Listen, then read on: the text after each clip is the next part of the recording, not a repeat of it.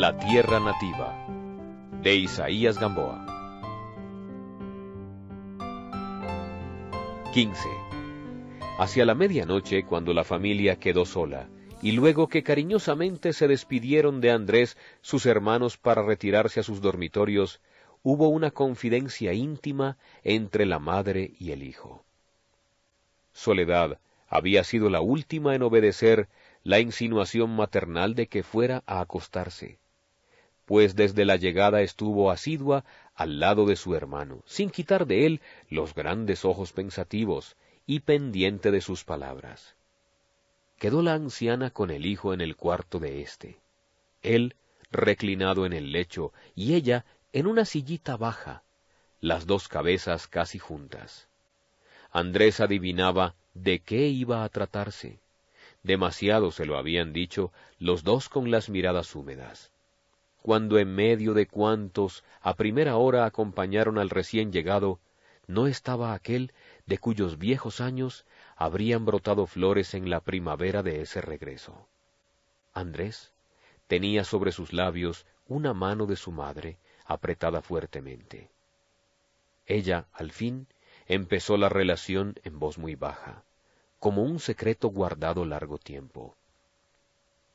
Esa mañana, cuando lo vi irse para el Carmen, tuve el presentimiento de que no volvería. Yo me quedé en la puerta, viéndolo hasta que se perdió de mi vista. Temblaba la voz por la convulsión de los sollozos. Entre comillas. desde ese momento sentí la angustia de una gran desgracia, soledad que estaba muy pequeña, todavía me preguntó en la tarde ¿Qué tiene, mamá? Sin saber por qué me puse a besarla, estrechándola contra mi pecho. La niña se asustó y lloró. ¿Le ha sucedido algo a mi papá? me dijo. Yo pensé que estaba haciendo mal en impresionarla sin motivo y quise mostrarme contenta. Entre comillas. Esos tres días estuve intranquila. Me consolaba el que estuviera allá Eleazar. El último día llovió desde temprano sin que escampara el aguacero ni un momento. A las siete de la noche oímos que alguien a caballo se detenía en la puerta. Volé allá, asustada. Era Tomás. ¿Qué es? le pregunté con miedo. ¿Qué es, por Dios? Se demoró en contestarme entre comillas. El señor está enfermo. Don Eleazar me manda a buscar un médico. Al oír esto, me entré llorando y se consternó toda la casa. Vinieron algunas familias vecinas a los gritos de soledad y de Nelo. Pobrecitos. Hubo un largo silencio. Sobre la mano de la madre caían las lágrimas de Andrés. Entre comillas. No sé cómo tuve valor para reponerme y disponerlo todo, e irme esa misma noche con el médico y Tomás. Decían que era una locura que yo fuera. Todos se admiraron de la bondad del doctor Lores para acompañarme. Entre comillas. Llovía sin descanso, y la noche estaba muy oscura. Los caballos no veían el camino. Toda la noche anduvimos, por allí mismo por donde tú has venido hoy, no sé cómo no nos caímos muchas veces, sobre todo en las montañuelas y al bajar el alto de las cruces. Allí era más fuerte el aguacero y hacía mucho viento. Tomás iba adelante y no dejaba que yo apurara mi caballo. El doctor le preguntaba detalles sobre la enfermedad. ¡Qué accidente más raro! decía. En dos días ponerse tan grave. Yo sollozaba y quería que apuráramos, pero aquel camino estaba intransitable. Ay, no quiero acordarme de esa noche. Andrés la atrajo hacia sí, y en silencio solo se oyeron los gemidos. Entre comillas. Llegamos al pueblo del Carmen a las ocho de la mañana, cuando ya había escampado la lluvia, y sin querer preguntarle allí a nadie, seguimos a la finca, subiendo con trabajo por la pendiente donde se resbalaban los caballos. Al llegar, llamé con un grito a Eleazar. Un hombre abrió la portada. Me bajé del caballo y entré corriendo.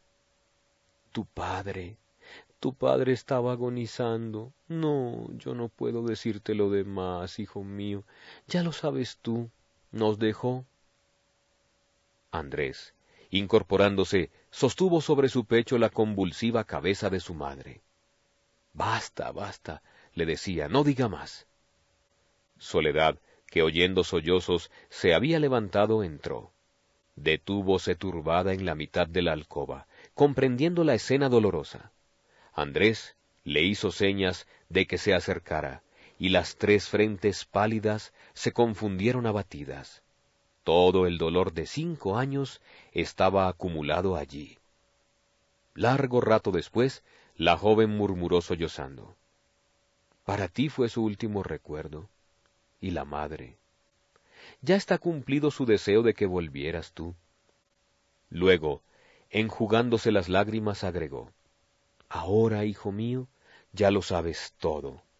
Era necesaria esta confidencia. En adelante callaremos, recordándolo. Será un secreto nuestro. Él, desde el cielo, nos protege, pues tú has venido. Él no quiere que volvamos a estar tristes. Contigo nos ha enviado una alegría. Mira, ya no lloro.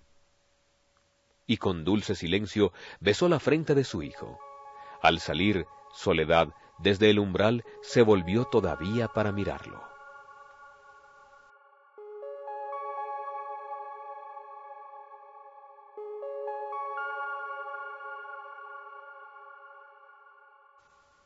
Dieciséis. Vencido por tantas emociones, Andrés se durmió, con aquel profundo sueño que sobrecoge a los niños cuando han llorado mucho.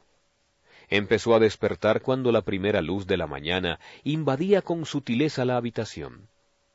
Una confusa idea de que tenía que levantarse al trabajo imperioso lo hizo medio incorporar, temiendo que hubiese dormido demasiado. Quien no tiene sino a sí mismo para vivir, no puede perder tiempo. Ah, murmuró con disgusto, desperezándose. ¿Cuándo descansaré? Tuvo un pesado pensamiento. El hombre es un buey que cumple una tarea. Instintivamente dirigió una mirada oblicua buscando aquel busto de ojos enigmáticos que tenía al pie la palabra melancolía. No la vio ni reconoció aquella alcoba medio velada todavía por la oscuridad. No percibió los rumores de la alameda de las delicias que turbaban la dulce somnolencia de la madrugada. No estaba sobre el velador su reloj, que veía siempre al despertar, como un ojo atento, implacable. Su conciencia permanecía aún, como la alcoba, en la penumbra. El cansancio pesaba todavía sobre él. Se acordó vagamente de su viaje, de un viaje que acababa de hacer. Adormilado, miró en derredor. ¿Hallábase en un cuarto de hotel desconocido? Porque, ay, durante muchos años eso era lo que le sucedía. Despertar en un hotel, a la mañana siguiente de llegar de otra parte. Iba aclarando lentamente.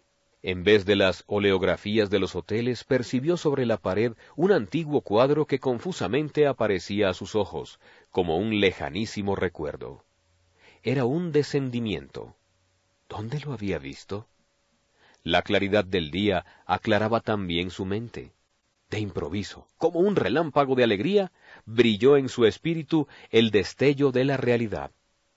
¿Era pues cierto que se hubiese cumplido ese deseo vehementísimo? ¿Era verdad que estaba allí en su casa? Jamás una impresión placentera ha hecho sonreír de manera tan grata a un desgraciado. Echó la vista en derredor de la estancia, donde ya todo aparecía con claridad sintióse envuelto por un ambiente de hogar, mansión de la sencillez y del cariño, y en todos los detalles veía la obra de manos queridas, dadoras de ventura. Era aquella parte nueva de la casa, ese departamento recién construido, tantas veces descrito en las cartas de la madre cuando le decía, entre comillas, están edificando una salita y una pieza más, donde tú quedarías muy bien, con independencia y al mismo tiempo entre nosotros. Los jazmines del patio van a quedar frente a la ventana de tu dormitorio. Lo que ha habido que cortar es el ciruelo, pero la parte nueva está quedando muy bonita. Es para ti. Ah, vente. Recordó Andrés esta y otras cartas de su madre. Pobrecita. Y su pecho se llenó de la alegría que él mismo había traído al hogar. Se incorporó, y desde el lecho entreabrió una hoja de la ventana. Precipitóse dentro el hálito de los jazmines y una onda de luz. Acostado otra vez, observó la disposición del dormitorio. Un tapiz claro nuevo, cuadritos de buen gusto, sobre el dintel de la puerta el, entre comillas, descendimiento. Ahora ya sabía dónde lo había visto. Era el mismo delante del cual rezó cuando niño. Sonrió al ver que estaba en una cama con colgaduras blancas y lacitos rosados. Entre comillas. Es una cama virginal, pensó. Qué bien estaba allí. Una cama virginal. Este pensamiento le trajo deliciosas ideas, y embelesado en ellas, su imaginación fue dilatándose como un círculo que se amplía en la superficie de un agua tranquila, hasta que, del centro del presente, rozó en las breñas del pasado y en las florecillas del porvenir. El pasado. Hacía tiempo no había tenido un despertar tan dulce. No, nunca. Sino que con la luz del día había oído siempre una voz imperiosa que clamaba, haciéndolo estremecerse. Entre comillas. Levántate, hombre, que vagas solo en la vida. Levántate a amasar tu pan, pues no hay nadie que cuide de ti. Se estremeció y en el mismo instante oyó allá afuera una voz femenina, juvenil, que daba órdenes a la servidumbre y decía, Acuérdense de que está aquí Andrés. Era Soledad, que se preocupaba por él, y él pensó, Ya hay quienes se inquietan por mí, ya tengo yo para quienes vivir. Le absorbió la imagen de su hermana. La hallaba elegante, simpática, digna, una señorita completa, con cierta gravedad heredada de la madre. ¿Amará a alguien? se preguntó Andrés. Con estos y otros pensamientos volvió a adormecerse. Y un rato después soñó que alguien con pasos acallados iba acercándose a su lecho y se detenía ante él. En su sueño pensó que se encontraba en un hospital de Curazao, donde había estado próximo a morir, y se dijo, entre comillas, es la hermana de la caridad, que a medianoche viene sin que nadie la sienta y en silencio, con las manos metidas en las anchas mangas, observa a los enfermos. Pero volviendo del lejanísimo sueño, sintió que realmente había alguien al borde de su cama. Abrió los ojos y se encontró con los de su madre, que lo envolvían en una mirada de inmensa ternura. Era ella, la que había entrado en puntillas, y como si fuera una madre joven ante una cuna, desde hacía rato estaba absorta contemplando a su hijo, adorándolo. Él sonrió ante aquellos ojos amantísimos, pero fue sobrecogido por una pena aguda, al ver ese rostro pálido y marchito, donde habían dejado sus huellas los años y el dolor. La madre trazó en el aire lentamente la señal de la cruz sobre Andrés. Él tomó con respeto la mano que lo bendecía y la besó.